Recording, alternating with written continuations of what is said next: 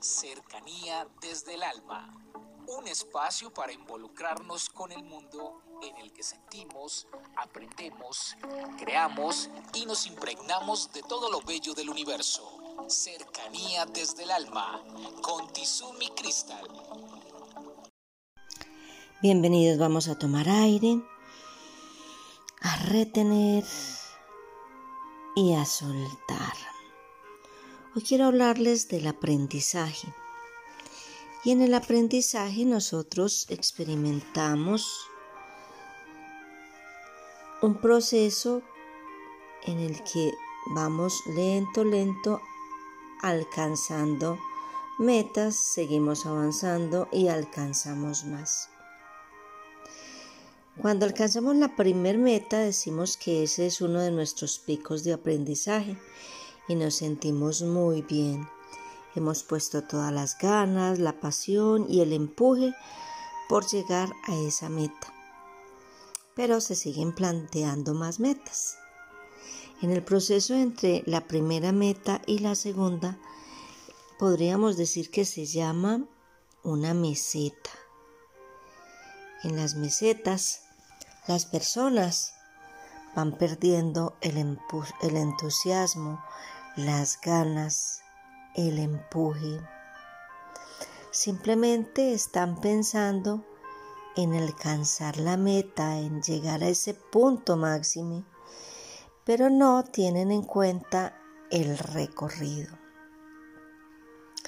Últimamente ustedes saben que yo soy escritora, pero me he dedicado a pintar.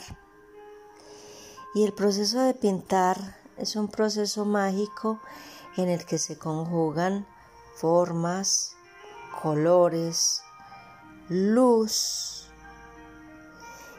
y uno quiere cuando empieza a pintar, eh, mi pasión por decirlo así es pintar flores. Entonces cuando voy colocando el pincel sobre el lienzo, me imagino ya la flor terminada y voy recreándome en cada movimiento, en el trazo del pincel. Pero lo disfruto. Disfruto el proceso que me va llevando a hacer una hojita, otra, a hacer un tallo, a irle colocando mi sello, hasta que yo sé que voy a alcanzar la meta de hacer una obra con unas flores bellísimas. Ese debe ser el proceso, el disfrute del paso a paso, el disfrute de la meseta. Cuando estoy escribiendo alguno de mis libros, por decir algo, cuando empecé a escribir La curandera del alma, fui creando cada uno de los personajes y envolviéndolos en ese mundo del realismo y de la fantasía, de sus experiencias, de sus tristezas, de sus alegrías, de sus espontaneidades, disfrutando el paso a paso, creando cada escena. Sabía que debía llegar a un fin, a, que los personajes encontraran un hilo mágico en el que sus vidas se desarrollaban para alcanzar un propósito. Pero el disfrute del ir deleitándome con cada palabra, con cada personaje, hace que sea increíble poder escribir.